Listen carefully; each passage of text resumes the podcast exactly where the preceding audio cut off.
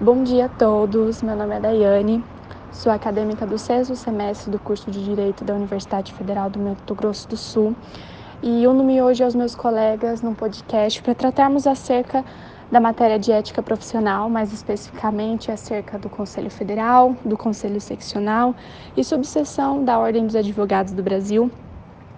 E trataremos aqui a seguir também sobre um pouco do, do Código de Ética, das leis previstas no Código de Ética. E trago hoje uma convidada que, particularmente para mim e para os meus colegas, é muito especial, a advogada criminalista a doutora Andréa Flores, hoje atual titular do Conselho Federal da Seccional do Mato Grosso do Sul. E trataremos um pouco sobre os questionamentos levantados e abordados em aula na nossa apresentação do seminário no dia 27 de abril. E trataremos também sobre a dificuldade muitas vezes lidar e permanecer com certas questões advocatícias dentro de um mundo ainda tão machista e muitas vezes tão perturbador para as mulheres. Válido lembrar que a doutora Andréa Flores é componente do quadro de professores de Direito Penal da Universidade Federal do Mato Grosso do Sul e tão prontamente atendeu o meu pedido é, via WhatsApp para que nós nos uníssemos hoje aqui para conversar um pouquinho acerca do Conselho Federal e retirarmos algumas dúvidas que foram ocasionadas é, durante todo o processo do seminário. Fico muito feliz e agradecida. Estendo meu agradecimento também ao professor José Paulo, que tão prontamente nos auxiliou nessa caminhada, e também à doutora Andréa Flores, que está aqui conosco, que brilhantemente é, faz um trabalho é, fenomenal. E estendo também os agradecimentos do professor Dr. José Paulo, que ficou muito feliz com o, com o convite que fizemos para a senhora e também teve certeza que seria muito enriquecedor. É, chamo agora e convido os meus colegas Maicon e Miguel para se apresentar e darmos prosseguimento ao podcast. Muito obrigada. Bom dia, professora. Bom Meu dia. nome é Maicon. É, junto com a Daiane, é, acho que a gente já cursou algumas matérias juntos. É, tenho parabenizá-la também pelo novo, novo cargo da senhora. Muito obrigado por ser essa mulher exemplar, que a gente sempre quer, quer estar junto e aprendendo cada vez mais, podendo contribuir. Muito obrigado.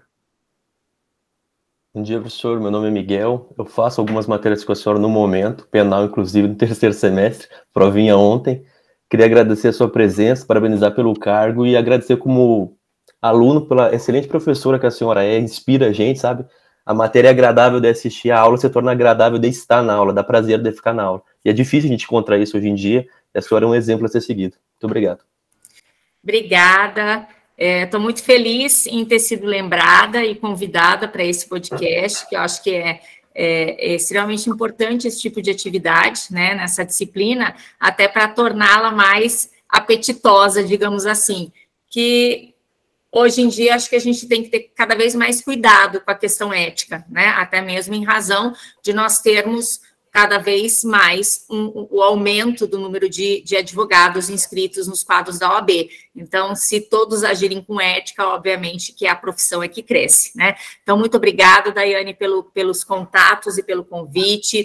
Michael e Miguel também, me sinto uh, honrada e extremamente agradecida e vou estar sempre à disposição de vocês, né? É, no que eu puder colaborar, não só como professora da Universidade Federal de Mato Grosso do Sul, como advogada e como agora conselheira federal. Nós que ficamos, como já disse, muito gratos e muito felizes por tê-la aqui. É, Pro, então, assim, mais ou menos a, a, gente, a gente selecionou algumas questões para a gente conversar um pouquinho. O nosso tema é um pouco curto, né? É, mas é, creio que as questões que a gente abarcou aqui, até convidei o professor José Paulo para formular algumas questões, que ele também tinha dúvida, que também a turma levou algumas questões até ele, né? Achei bem interessante a gente fazer um, um, um aparato aí de todas essas questões para a gente conversar um pouquinho. E eu já queria começar de uma questão que me foi levantada no nosso seminário de apresentação é, no dia 27 de, de abril, é, quando nós apresentamos sobre o Conselho Federal, o Conselho Seccional, a composição, competências de, de cada um deles, né? É, que foi até a professora, a mestranda Luíse, que me formulou uma questão que eu achei assim de extrema importância, que ela dizia assim, que diante da ocupação agora é, da senhora como titular federal do, do, do, da Ordem dos Advogados do Brasil aqui na seccional do Mato Grosso do Sul. É, gostaríamos de entender a sistemática das ocupações desses cargos. É, a exemplo, nós tínhamos antigamente, né, no antigo triênio, o Dr. Mansur como presidente da casa. E hoje nós temos é, um outro presidente o, é, ocupando o cargo e temos o, o Dr. Mansur como conselheiro federal também. Como funciona essa sistemática de organização de sair da presidência, ocupar agora o Conselho Federal, ou vice-versa, há possibilidade de ocupar um conselho seccional ou qualquer outra competência dentro da ordem? Bom, então vamos lá, né? Extremamente relevante essa, essa questão. É, não existe um regramento acerca disso, né? É, hoje, o, o doutor Mansur Elias Carmucci é, ocupa a cadeira de conselheiro federal, em que pese ele, por dois mandatos, ele ocupou o cargo de presidente da OAB Seccional Mato Grosso do Sul. E só conseguiu agora estar como conselheiro federal como uma demonstração de aprovação da sua gestão. Né? Em contrapartida, o Bito Pereira, que é o nosso atual presidente da OBMS, era conselheiro federal na gestão passada, foi conselheiro federal nas duas últimas gestões. Então, é como se, coincidentemente, tivesse havido uma troca. Tem que ser assim? Não. Na verdade, o que, que acontece? Quando uma pessoa ela se dispõe a, é, é, a trabalhar em prol da OAB, né? Porque são cargos honoríficos, são cargos é, é gratuitos, né? Ninguém recebe nada para trabalhar na OAB, mas se dispõe a se doar, né? E, e trabalhar nesse chamado sistema OAB, é, ela fala: bom, quero ser candidato. E aí começa uma campanha. Uh, chega num ponto da campanha em que vai se alinhavando determinados é, é, uh, parcerias. Olha, eu te apoio, né? Mas eu gostaria de ocupar tal cargo. E aí, consequentemente, pessoas vão sendo convidadas também para esses cargos, e quando chega na reta final da campanha, existe um registro na OAB daquela chapa. Então, a gente não vota só no presidente, a gente vota numa chapa inteira. Então, ali já consta quem vai ser o presidente, o vice, o secretário-geral, o secretário adjunto, o tesoureiro da diretoria, todos os conselheiros estaduais, titulares e suplentes, os, os, conselheiros federais, né, três titulares, três suplentes, o, quem vai ocupar o conselho de ética, quem vai ocupar a caixa de assistência uh, dos advogados, e até mesmo a gente registrou uh, a Escola Superior da Advocacia, embora não seja obrigatório. Então, na verdade, a gente vai colocando aquelas pessoas que uma chapa bem montada, a gente fala, bom, quem que deve estar na ESA? a gente pensa logo em professores universitários, porque vai ter esse, esse, essa comunicação, vai estar mais relacionada à academia. Olha, quem que vai ocupar tal espaço? E aí é muito pelo perfil, né? Então, há uma coincidência aqui de que o Bito ocupou duas vezes o Conselho Federal e depois virou presidente, e no inverso, o Mansur ocupou duas vezes a presidência e agora está como conselheiro federal. Então, são aquelas pessoas que se dispõem a trabalhar pela OAB, é um pouquinho viciante depois que você entra, né? Mas na maioria das vezes a, gente tem pessoas que estão lá há muito tempo, elas vão se dedicando, vão fazendo ali, uh, uh, vão conhecendo do assunto e vão fazendo esse, essa prestação de serviço a toda a advocacia, né? Então a, a chapa é montada através de convites, pessoas que aceitam, mas que, acima de tudo, se dispõem a trabalhar em prol da advocacia de forma gratuita. Entendido. Ah, então, a gente muito se pensava, né, é, que havia algum tipo de votação ou então indicação, né? É, já, já a gente foi questionado no primeiro momento da nossa apresentação se poderia haver algum tipo de indicação, assim, é, vamos supor, é, pela, pela atividade prestacional também, a seccional. Só que é, é muito interessante essa participação, porque, como a senhora mesmo disse, a, a atuação na, na Ordem dos Advogados do Brasil é, é, algo totalmente que não, na maioria das vezes não é, não, não sei se há, né, alguma atividade de fim lucrativo por volta disso, para quem está prestando o serviço, mas eu, eu, eu, já até conversei com o professor José Paulo, na maioria das vezes é sempre ali pela vontade mesmo, pela, pela iniciativa do próprio advogado em trabalhar, né? Exatamente. Porque não Inclusive, tem uma prestação pecuniária, né?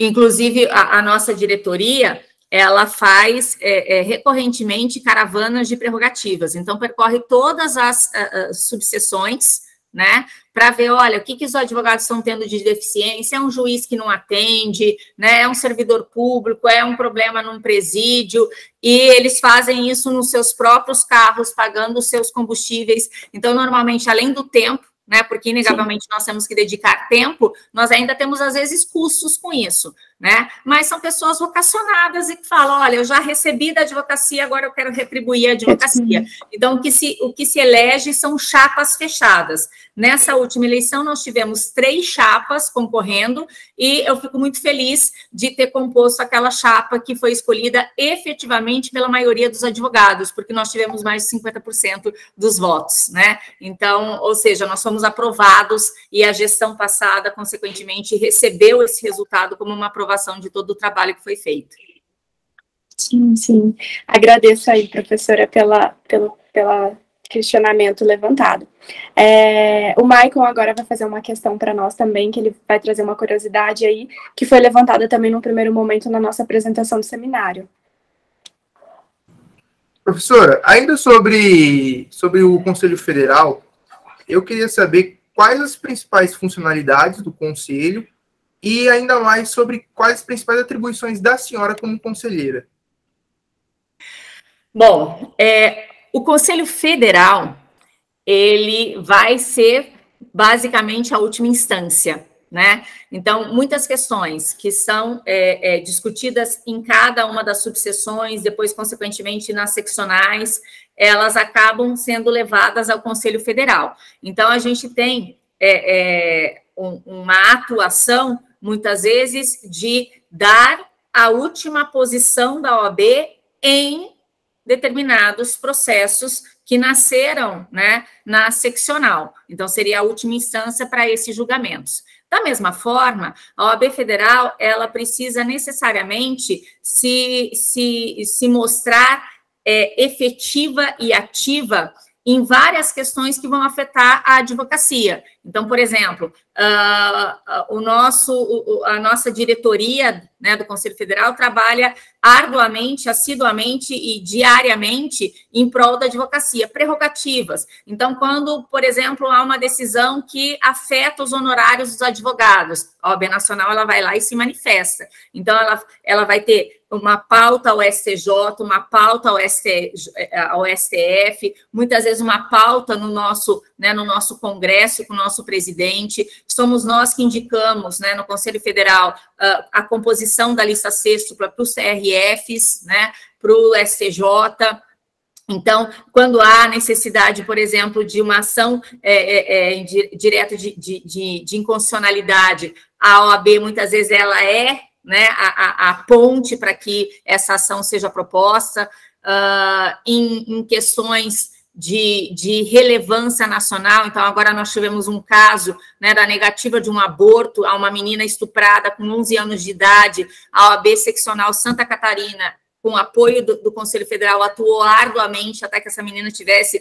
esse direito garantido, né? É, a OAB de a OAB uh, uh, no Nordeste, em Sergipe, né, atuou também de forma bem ativa quando nós assistimos estarrecidos aquela atuação do, do, dos PRFs, né, que culminaram na morte de, de um cidadão com problemas mentais, também houve a nossa atuação. Quando um advogado ele é uh, atingido né, na sua atuação, recentemente nós tivemos um caso no Rio de Janeiro em que uma juíza ela não permitiu, ela não, não deu continuidade ao julgamento, determinando que os advogados sentassem e precisou ser lido o estatuto dizendo que o advogado ele tem direito a permanecer sentado ou em pé durante qualquer sessão.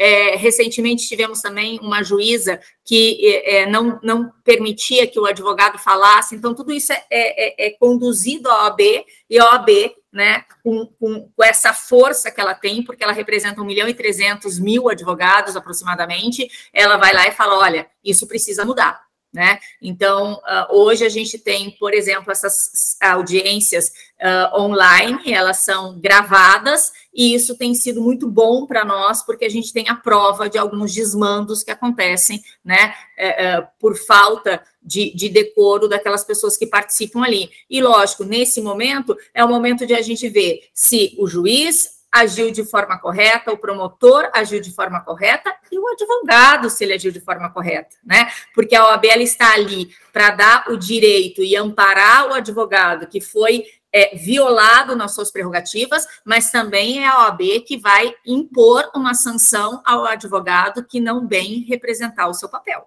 né? Entendi, professora. É, e ainda mais assim, como que surgiu o interesse pela, pela carreira na advocacia? E como, assim, além, além da, do interesse em, em entrar para a advocacia, como surgiu esse sentimento na senhora de fazer parte do conselho da OAB? Bom, é, na advocacia, uh, eu confesso que quando eu era mais jovem, né, eu não tinha toda essa certeza é, eu acho que o destino vai conduzindo a gente por, alguns caminhos. Então, na minha época de pré-vestibular, eu pensei em, em, fazer jornalismo, né? Eu é, pensei em fazer direito, fiz concomitantemente, paralelamente, direito e letras, né? Porque eu, eu, eu gostava de lecionar, na época já dava aula de espanhol, dava aula de literatura e português. Então, assim, é, me formei, fui para São Paulo fazer mestrado né? Uh, prestei concurso, prestei um concurso para o Ministério Público e, e me senti extremamente aviltada enquanto candidata, né? Porque a, a forma como, como os resultados eram passados, a, o, o, o, passo a passo ali, eu falei, não, não quero isso. E aí, quando eu voltei para Campo Grande, eu comecei a dar aula eu descartei completamente qualquer concurso, porque eu falei, bom, para dar aula eu tenho que ficar aqui, né? Nós não tínhamos ainda esse número de, de, instituições. E se eu passar em qualquer concurso público, eu vou ter que começar a minha carreira no interior, vou ficar muitos anos lá. Então, quando eu me apaixonei pela docência, né, na, na, na Universidade Católica Dom Bosco, eu falei, não, eu preciso ficar aqui. E aí eu fui, né, é, primeiro advogar dentro da própria instituição, no núcleo de prática da UCDB, e somente um tempo depois é que eu é, resolvi abrir o meu escritório, né, com, com a Regiane, que também é, é, é professora de vocês, e estamos, né, com 17 anos juntas no escritório, unimos, temos paralelamente a vida docente e também é, a vida na advocacia. E no Conselho Federal, na verdade, eu fui convidada, né? Eu já tinha sido candidata em outras chapas anteriormente, fui eh, a primeira vez convidada a ser é, é, secretária numa, né, numa, numa chapa, secretária adjunta numa chapa, uh, perdemos. Depois eu fui vice né, do, Alexandre Bastos, outra chapa, perdemos. Depois eu fui candidata a conselheira federal junto com, com Luiz Renato Adler, perdemos. E aí, quando me convidaram dessa vez, eu falei: vocês têm certeza que vocês querem que eu componha a chapa? Porque eu sou bem pé frio, né? Normalmente eu perco. Mas eles falaram que não, né? Que tinha que provar que não era meu azar, e eu aceitei e aí estou aqui como conselheira federal. Então, foi um convite, e é, é, esse convite foi feito pelo Bito, né? É, e ele falou, Andréia, é uma experiência que todo advogado deveria ter. Então, o depoimento dele como conselheiro federal por dois mandatos me convenceu que, que eu achava que ia ser uma experiência importante para mim. Professora, Professora é, durante. Perdão, Miguel. Não, Durante esses continue. 17 anos na carreira, junto com a, com a professora Regiane, vocês já precisaram em algum momento é, acionar o estatuto da OAB para defender os seus direitos?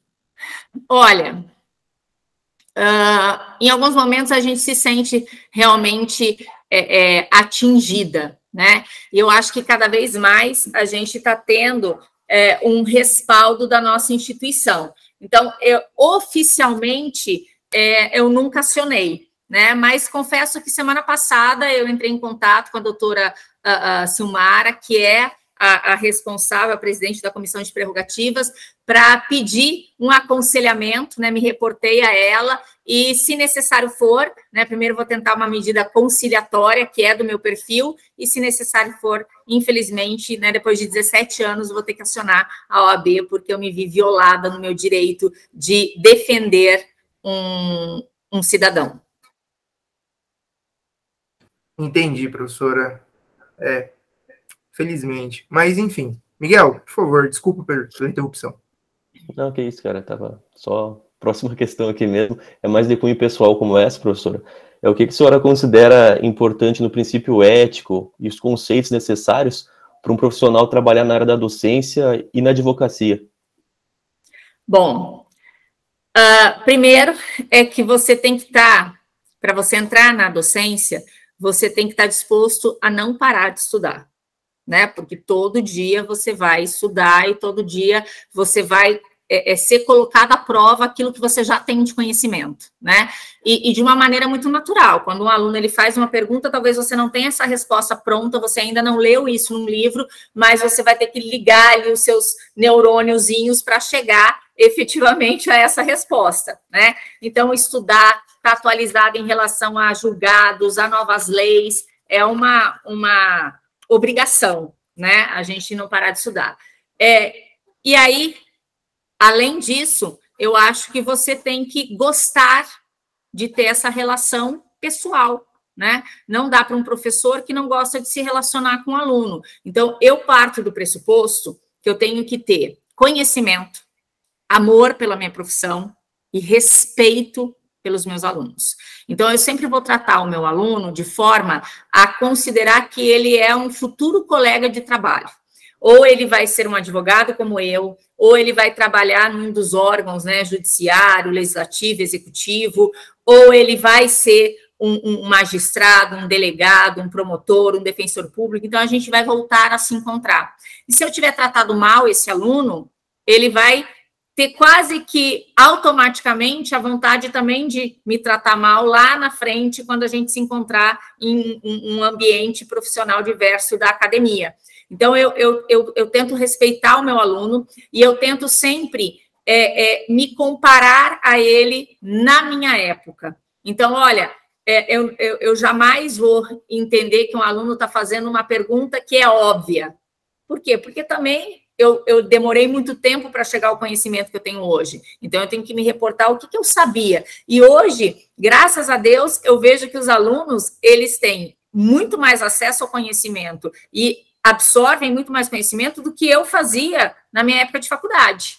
Né? Então, é, ele tem tudo para me superar no futuro. E um educador de verdade, ele não teme que seu aluno o supere. Isso para ele é efetivamente né, um motivo de orgulho. Então, que todos os meus alunos me superem né, na, durante a sua trajetória depois de formados. Muito obrigado, professor, pela resposta. Agradecido.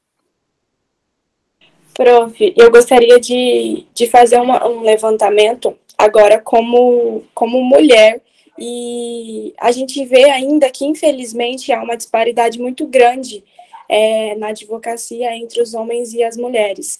É, principalmente nessa questão que o Michael levantou de se a senhora precisou em algum momento usar da prerrogativa da, da OAB para se defender de alguma forma. É, esse caso agora que surgiu recentemente, até que a senhora mencionou sobre Santa Catarina, do aborto da menina de 11 anos, é, como que fica o sentimento para uma, uma, advogada criminalista mulher acerca de uma juíza é, diante de um, plen, de, um, de uma plenário ali levantar uma questão se uma, uma menina, uma criança de 11 anos poderia ter a, aguentar mais um pouquinho, né? Como ela mesma utilizou aí essa é, essa gravidez que, que a gente a gente pode ver muitos levantamentos, tanto de cunho religioso quanto de cunho pessoal mesmo, mas como fica o princípio ético, como fica a ética, a carreira de uma magistrada, é, de, de, de, forma pessoal mesmo, a, o questionamento, acerca de um assunto tão relevante infelizmente, muito corriqueiro no nosso país hoje em dia? Bom, é, infelizmente, às vezes nós mulheres somos as mais é, é, as mais preconceituosas e as mais machistas, né? Ontem eu participei de um evento no TRE é, pelas mulheres no poder. E, infelizmente, lógico que fruto de um machismo, porque é, a grande maioria de nós foi criada num ambiente machista, dentro de uma família machista, convivendo com pessoas machistas, e isso tudo vai sendo incorporado por nós, né? É, então, o que, o que se percebe é que muitas vezes aquela mulher que ela alça um poder, ela, ao invés de, de forma né, a, a agir com sororidade e trazer para junto dela outras mulheres, ela se coloca ali como superior. Eu, mulher, consegui, então eu vou ficar aqui em cima e as outras lá de baixo, porque não tiveram a mesma competência do que eu. É, a meu ver, uma posição extremamente equivocada, né? É, lógico que se a gente visse uh, um juiz dando aquela decisão, seria igualmente equivocada, mas nos surpreende ser uma mulher, porque a gente esperaria uma sensibilidade diferente né? É, até porque nós temos a previsão legal desse aborto, né? Não estava sendo pedido além da lei, estava sendo pedido é, exclusivamente a lei. Então, errou o hospital que não fez, porque a gente já tem esse amparo legal, errou a juíza, errou, errou a promotora, aquelas pessoas que atuaram ali. Então, infelizmente, a gente ainda tem essa cultura. Ontem, né, eu, eu, eu fiz um pronunciamento nesse, nesse evento e eu mostrei que toda a humanidade, durante todos os nossos anos de humanidade, mais de dois mil anos, a gente vem sempre lendo e recebendo aquela informação, seja dos nossos filósofos, pensadores, psicanalistas, de que a mulher é inferior. E isso foi sendo né, absorvido por nós. Então, a gente muitas vezes se coloca realmente nesse, nesse, nessa posição de inferioridade, e hoje, né, lógico que o movimento feminista, ele não é de agora, ele remonta né, há muitos anos, tivemos aí grandes mulheres que lutaram em nome do, do, feminismo. Completamos agora 90 anos de voto no Brasil, graças a sufragistas que fizeram um movimento na Europa, né, na, na, na América. Então, a gente está sempre tendo que lutar pelos nossos direitos. E uh, uh, isso fez também, essa foi uh, uma, um dos pontos que eu ponderei. Há muito tempo eu vinha dizendo: não, não quero mais participar de campanha da OAB, não quero mais envolvimento com isso. E aí chegou no momento que eu falei: não, eu devo isso às minhas alunas eu tenho que conquistar mais espaço para as mulheres. Nós somos hoje 58% da população brasileira, nós mulheres, nós somos 52% das advogadas inscritas na, no Brasil, embora ainda não seja a maioria no Mato Grosso do Sul, mas no Brasil nós somos a maioria. Hoje nós mulheres somos a maioria nos bancos das faculdades de direito, e infelizmente esse número cai drasticamente quando a gente vê nos espaços de poder. Hoje nós temos uma única vereadora na Câmara Municipal de Campo Grande, nós temos uma única deputada na Assembleia Legislativa, graças a Deus temos duas senadoras, né? É, mas temos um número muito reduzido de mulheres nos espaços de poder. Na magistratura também a gente tem esse número reduzido, principalmente quando a gente fala de, de, de tribunais superiores, né? Nós temos hoje, acho que 40 e poucos por cento de mulheres juízas, mas a gente vai para os tribunais, já cai para 29, e, salvo engano, nos tribunais superiores, a gente cai para uh, uh, 17%. Então, isso tem que mudar, né? É, e aí, se cada uma de nós, né, com palavras, não com luta, não com força, mas com palavras, a gente conseguir disseminar que as mulheres têm direito a ocupar esses espaços de poder, obviamente que vai ficar muito mais fácil. Então, eu vejo com muita tristeza né, essa decisão vinda de uma mulher, mas eu vejo com muita alegria de que forma que muitas reagiram a isso e conseguiram né, é, é, é que essa menina já fizesse o aborto, porque houve a intervenção né, da, da OAB nesse sentido e o tribunal concedeu em liminar. Sim, sim. É uma, é uma vitória de um lado, porém uma, uma derrota de outro, né? Infelizmente. Mas, professora, dando continuidade, é, o professor José Paulo levantou uma das questões que eu gostaria de trazer aqui, que eu achei muito interessante. É, já estendo meu agradecimento a ele, ele pediu para estender o agradecimento à senhora também pela participação. É, a questão é: o direito é considerado de cultura patriarcal em nosso país. Quais são os próximos passos para a concretização no Conselho Seccional do Mato Grosso do Sul na igualdade entre homens e mulheres no processo de defesa dos direitos do advogado sul-mato-grossense? Bom, Nessa questão né, de direitos da OAB, primeira coisa eu, acho que foi de suma importância, uh, o Conselho Federal, em 2018, ele é, aprovou uma mudança né, na, nas nossas normas, é, determinando que essas chapas que concorressem aos quadros da OAB, elas fossem formadas de forma paritária. Então, hoje, todas as seccionais né, e subseções têm necessariamente é, é, paridade nos seus quadros. Tá? Então, nós temos 50% de homens e mulheres compondo os quadros da OAB. No que tange né, a OAB Mato Grosso do Sul, é um passo que nós demos importante e, e, e, foi uma, uma, um pedido, esse pedido já existia, mas eu, juntamente com as conselheiras federais, né, doutora Gaia Schneider e doutora Giovanna Castellucci, e a presidente da comissão uh, uh, da mulher advogada da nossa seccional, nós uh, apresentamos ao, a, ao presidente uma minuta de resolução para que houvesse também a adoção da paridade na escolha, eh, na, na elaboração da lista sextupla do quinto constitucional, né, da OAB nos, nos nossos tribunais. Então, o que acontece? Por uma previsão constitucional, todos os nossos tribunais têm que ter, é, é, além de juízes de carreira, membros que vêm através do Ministério Público e membros que vêm através da advocacia, justamente para dar uma visão um pouco diferenciada, né, para cada um trazer ali essa sua visão da sua carreira.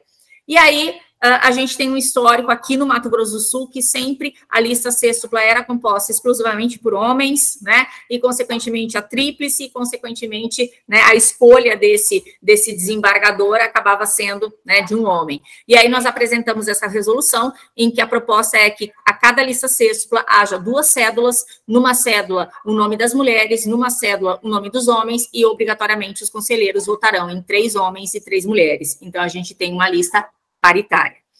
Como nós tínhamos dois processos em andamento, dois editais em andamento, porque vagou uma, uh, uma vaga no TRT em virtude do falecimento do desembargador Néria Zambuja, né, que foi advogado, militante, e também né, nós, nós tivemos uma vaga em, em, razão da aposentadoria do desembargador Claudio Honor, que foi presidente da OAB né, e que vem da advocacia.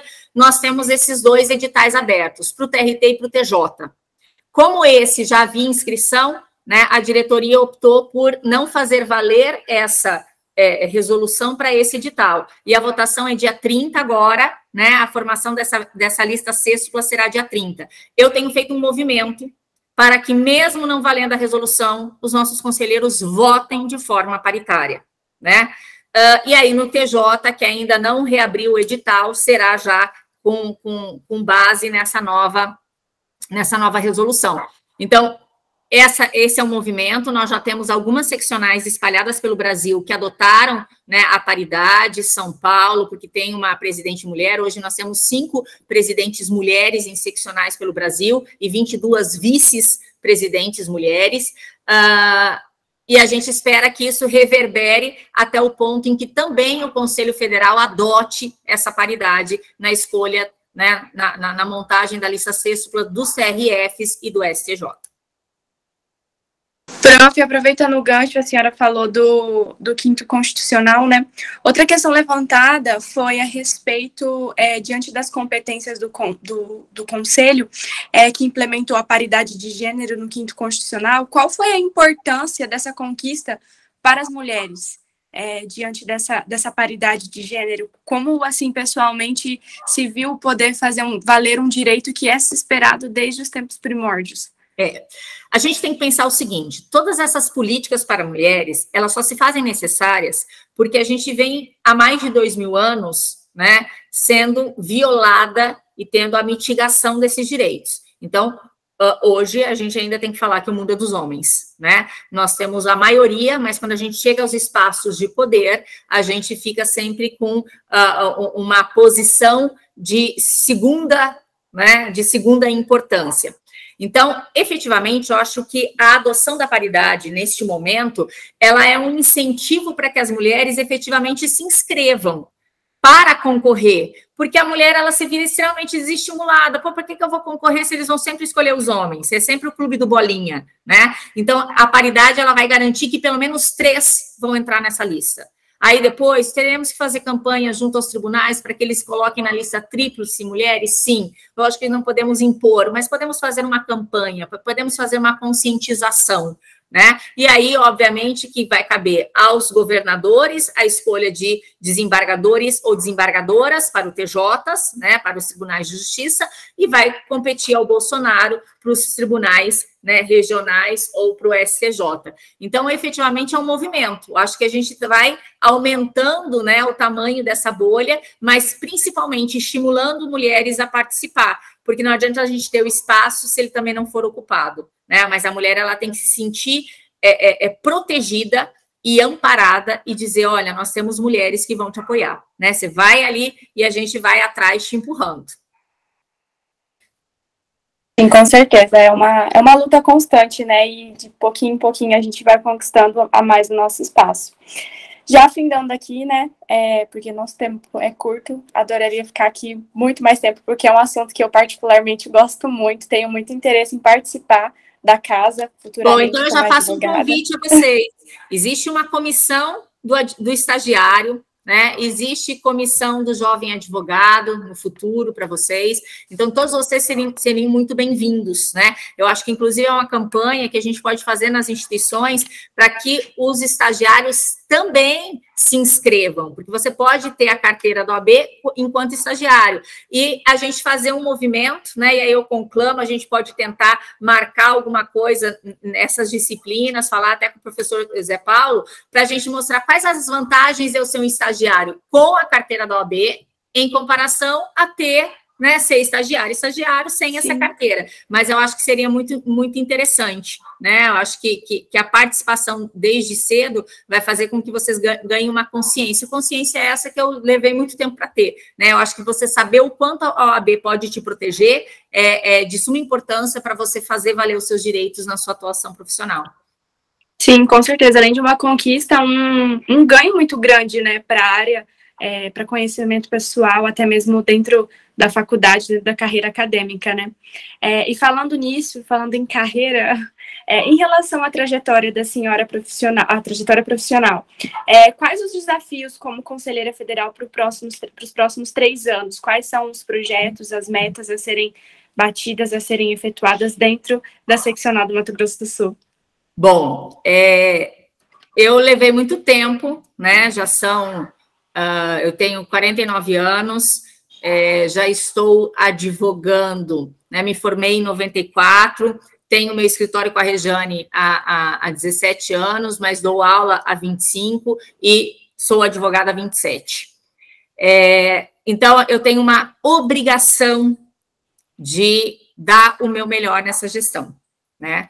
Por, por tudo, pelos votos recebidos, eu tenho esse compromisso. Então, o que, que eu tenho feito até aqui? Principalmente uma pauta feminina, né? Lógico, no Conselho Federal nós temos uma subdivisão, os conselheiros, né? São 81, nós somos divididos em três câmaras, cada câmara cuida de uma determinada parcela de, de, de por assunto. A minha Câmara é a primeira, nós cuidamos da questão da inscrição, do exame de ordem, né? A segunda Câmara cuida dos processos éticos e a terceira Câmara cuida né, da questão financeira da OAB. Então, é uma divisão de trabalhos. O que, que, eu me proponho, porque não sou só conselheira federal, no momento em que eu vou para Brasília uma vez por mês, né, e, e, participo das reuniões. Eu sou conselheira federal o tempo inteiro. Então, o que eu já fiz nesse meu mandato, né, que começou em, em janeiro desse ano? Uh, propus, junto com as minhas colegas, um projeto de lei é, tanto na, na, na, Assembleia Legislativa, quanto apresentei também na Câmara uh, dos Vereadores, para incluir a história das mulheres nas escolas uh, municipais e estaduais. A gente precisa necessariamente fomentar a, a, a, as mulheres. Olha, que saibam quem foi Nízia Floresta, que saibam quem foi Virginia Woolf, que saibam quem foi é, é, Simone de Beauvoir, que saibam quem foi mulheres do Brasil, né, que se destacaram no esporte, uh, na cultura, uh, na, na, política, na advocacia, uh, em vários segmentos. Então, fizemos essa proposta que não afeta diretamente a advocacia, mas eu acho que nesse, nessa posição de mulher. Né? É, os dois já foram apresentados, fiquei muito feliz em serem recepcionados na Câmara, o,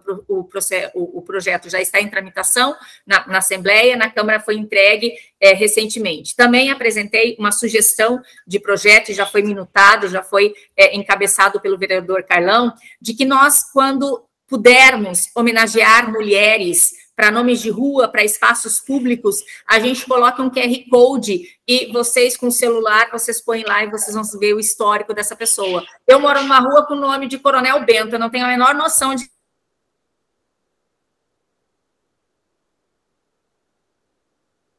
quem é a advogada de ruas, da doutora Erte Brito, que faleceu eh, em 2021, e da doutora Cleusa Espíndola, advogada, que faleceu esse ano, para que elas sejam homenageadas com espaços públicos e que tenha lá um QR Code dizendo quem são elas e o que elas fizeram.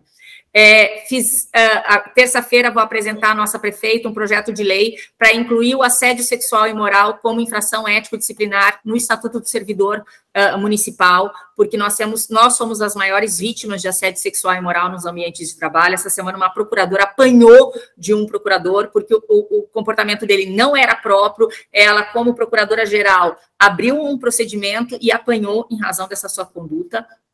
É, estou, acabei de passar ao meu colega conselheiro Ricardo, uh, que é penalista também, já contactei o, o, pessoal do Tribunal de Ética, porque eu vejo uh, uma necessidade de nós alterarmos o estatuto uh, da OAB no que tange aos requisitos para ingressar. Quando vocês se formarem, vocês fazem um exame de ordem e você tem, vocês precisam apresentar uma série de documentação para que vocês possam ser é, incluídos nos quadros como advogados. E uh, a gente tem um dos requisitos se chama idoneidade. E não há idoneidade para aquele que praticar crime infamante até que haja sua reabilitação. É, eu aponto três inconstitucionalidades nesse dispositivo. Primeiro, crime. Não, é trânsito em julgado da sentença condenatória por um crime. Né? Nós somos advogados, nós temos que respeitar Sim. o princípio da presunção de inocência. Segundo, crime infamante é o quê? Nós não temos em lugar nenhum escrito que é infamante e a gente não pode admitir uma norma vaga. E, por fim, reabilitação. Reabilitação judicial eu nem dei em sala de aula, porque é um instituto natimorto no Código Penal. Então, eu não posso exigir isso de um advogado para ele mostrar o seguinte: olha, paguei minha pena, eu tenho um bom comportamento e agora mereço ser reincluído nos quadros da OAB ou ser incluído nos quadros da OAB. Não existe a prova de bom comportamento. Na verdade, você prova que não praticou crime né? Então, se não tem uma certidão negativa contra você, você já cumpriu sua pena, você já não deve mais nada. A gente não pode dar nenhum efeito perpétuo para aquele que em algum momento se, se, se, se é, é, viu nas malhas da justiça respondendo a um processo criminal. Já cumpri minha pena? Zera, eu tenho direito a uma vida nova. Então, esse é o meu, meu né? Estou com, com, essas duas frentes. Esse projeto que a gente entrega terça-feira para a prefeita, que mexe com o servidor municipal. Igualmente, nós vamos fazer isso para o governador, para também incluir como assédio, é, como infração ético-disciplinar para o servidor estadual. E esse que eu preciso de toda a minha OAB de MS me apoiando para que a gente consiga mudar uma lei federal, que é o Estatuto da OAB. Então, o que eu tenho feito é, é, é visto isso, né? Sempre perguntando para aqueles colegas que têm mais experiência, é a primeira vez que eu atuo nesse sistema OAB, então eu tenho que ter essa responsabilidade de questionar meus pares, de perguntar se é isso mesmo, se eu estou fazendo certo, e sempre é, pedir o apoio deles, mas o que eu puder fazer, principalmente para que mais mulheres alcancem os espaços de poder, eu vou incansavelmente trabalhar por isso nesse, nesse meu mandato de conselheira federal. Perfeito, professora. É, a gente, como já foi exposto, a gente admira muito a senhora, tanto pelos objetivos quanto pelo que a senhora representa. É, eu ia fazer mais uma, um questionamento se a senhora tinha algum projeto aqui em Campo Grande, algum projeto de lei, algo assim, mas a senhora já acabou respondendo. Vários. Caminhando para a última pergunta, e acho que é até uma, uma das mais importantes. É, se a senhora, como ainda é acadêmica, né, continua estudando pelo, por ser professora, acadêmica, professora, advogada e agora conselheira, tem alguma mensagem para deixar as estudantes que almejam o, o curso de direito ou para as acadêmicas que hoje já fazem direito é, seja em qual for a instituição, a senhora tem algo para passar para elas. Bom, tenho sim. Primeiro que é, é, vocês podem ter certeza que uh, tudo que é conquistado precisa ser realmente conquistado através de trabalho, né, de conhecimento. Então, obviamente que a gente tem direito a ocupar espaços de poder, mas a gente tem que ocupar esses espaços quando a gente tem conhecimento para tanto, né? Nós temos que ser é, é, é, boas naquilo que nós fazemos. E efetivamente, quando uma mulher se destaca, você pode ter certeza que ela é muito boa naquilo que ela faz, porque a tendência é que homens ocupem esses espaços de poder. Então, o meu conselho é que, para tudo que vocês fizerem, se dediquem, estudem e façam com amor, né? É, vocês podem ter certeza que muito, muito, muito do que eu faço é pelas minhas alunas, pelos meus alunos e pelos meus ex-alunos de 25 anos de docência.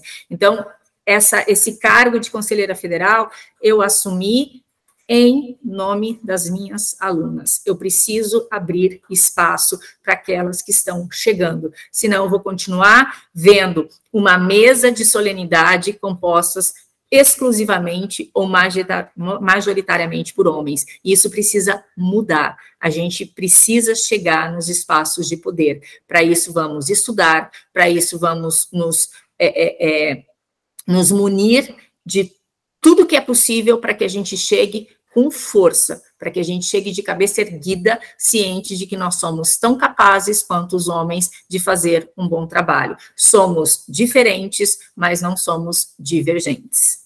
É isso. Perfeito. Professora. Ah, por favor, Desculpa.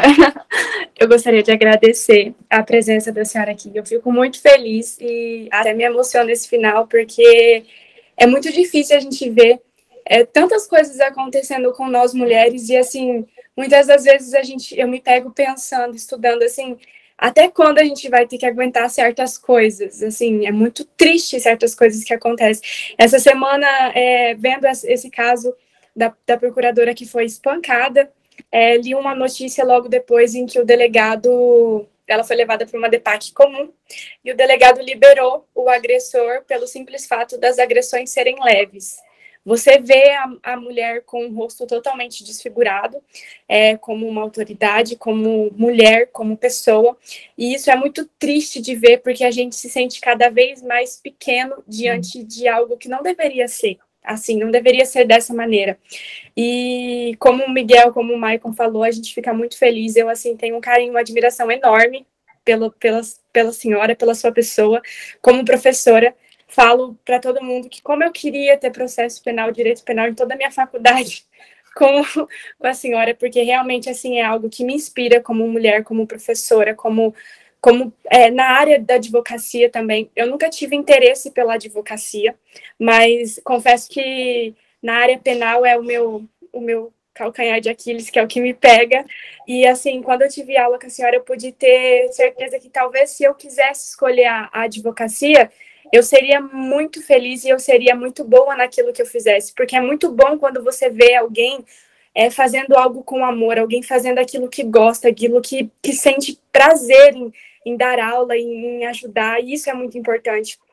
E a nossa conquista feminina, ela é tão ela está caminhando a passos tão pequenos, mas ao mesmo tempo passos tão largos que é, numa última uma última semana que eu tive uma palestra com a doutora Patrícia Cosolino, que é a defensora pública geral do Estado, eu pude ver como ela tratou as questões também das mulheres, muitas vezes, é, ter o seu direito cerceado, a gente não poder falar, a gente não poder ter que estar sempre tentando gritar mais alto que todo mundo para fazer valer o nosso direito, para poder fazer valer aquilo que a gente luta. E como a gente disse, a gente não tem distinção nenhuma.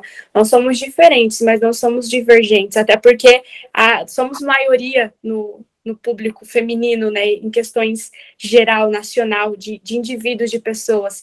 Então, assim, fico muito feliz em poder tratar desse assunto, fico muito feliz em vê-la que a senhora está nesse Conselho Federal, me sinto representada pela senhora, me sinto representada como mulher, como pessoa, como é, direitos que, que eu quero ver é, sendo pacificados, Ve, vejo aquilo que eu quero dentro desse seu mandato. Espero que seja um mandato lindo, espero que muitas das coisas que a senhora propõe é, sejam colocadas à posta de verdade, que sejam é, acatadas, que a gente possa ver cada dia mais e mais mulheres é, como a senhora nessa carreira jurídica. E agradeço pela disponibilidade, pela atenção com a gente, fico muito grata e estou à disposição também pelo que precisar.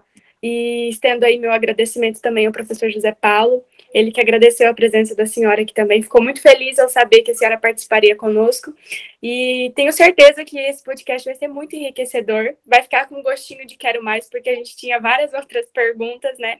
E que peço que, se caso surgir dúvida, se eu possa entrar em contato para a claro. gente marcar uma posterior reunião aí, mas agradeço desde já tudo que a senhora fez e tem feito pela nossa universidade é, pela nossa seccional no Mato Grosso do Sul e muito obrigada e boa sorte é, em todas as áreas que eu tenho certeza que a senhora é sucesso sempre, viu? Só tenho a agradecer, transmitam também meu abraço, meu agradecimento ao professor Zé Paulo. Então, obrigada, Daiane, obrigado, Maicon, obrigado, Miguel. É, venham para a OAB, eu demorei muito tempo para entender sistema OAB, mas as nossas sessões elas são públicas, a gente só tem o sigilo quando é um processo ético, né? Então, dia 30 a gente tem a escolha, né, a montagem da lista sexta para o TRT é público, a gente tem dia 29 a nossa sessão ordinária, aqui, então eu tenho participado das sessões aqui, embora né, meu, meu, meu, meu voto valha lá em Brasília, mas eu participo aqui porque é, é eu quero estar junto, né, e eu quero aprender a cada dia. Então, realmente, eu estou aprendendo sobre o sistema OAB, né, mas já que eu entrei nessa, agora vamos. Né? Então, é, sessão, a, a minha mola propulsora é por vocês, né, pelos meus alunos que eu faço o que eu faço, e eu vou estar sempre disponível, né? É, é, sempre que vocês precisarem, seja como professora, seja como advogada, seja como conselheira federal, eu vou estar sempre à disposição. Muito obrigado pela oportunidade. Muito obrigado. Professor. Muito obrigado, professora. Lembro também e convido a todos aqueles que estiverem interessados a curtir e dar uma olhadinha no podcast completo é, na plataforma Spotify, na, no link Conversando Direitos, proposto pelo professor Dr. José Paulo, onde temos na íntegra todo, tudo que conversamos acerca desse podcast. Tenho certeza que será muito enriquecedor para todos. E estou aqui à disposição, tanto eu quanto os meus colegas, estamos à disposição para todos aqueles que tiverem dúvidas acerca do assunto mencionado ou quiserem posterior auxílio sobre determinada situação tanto nós quanto a própria doutora Andréa Flores se pôs à disposição para nos auxiliar. Muito obrigada, agradeço novamente a todos vocês, ao professor Dr. José Paulo, à professora doutora Andréa Flores e um ótimo semestre.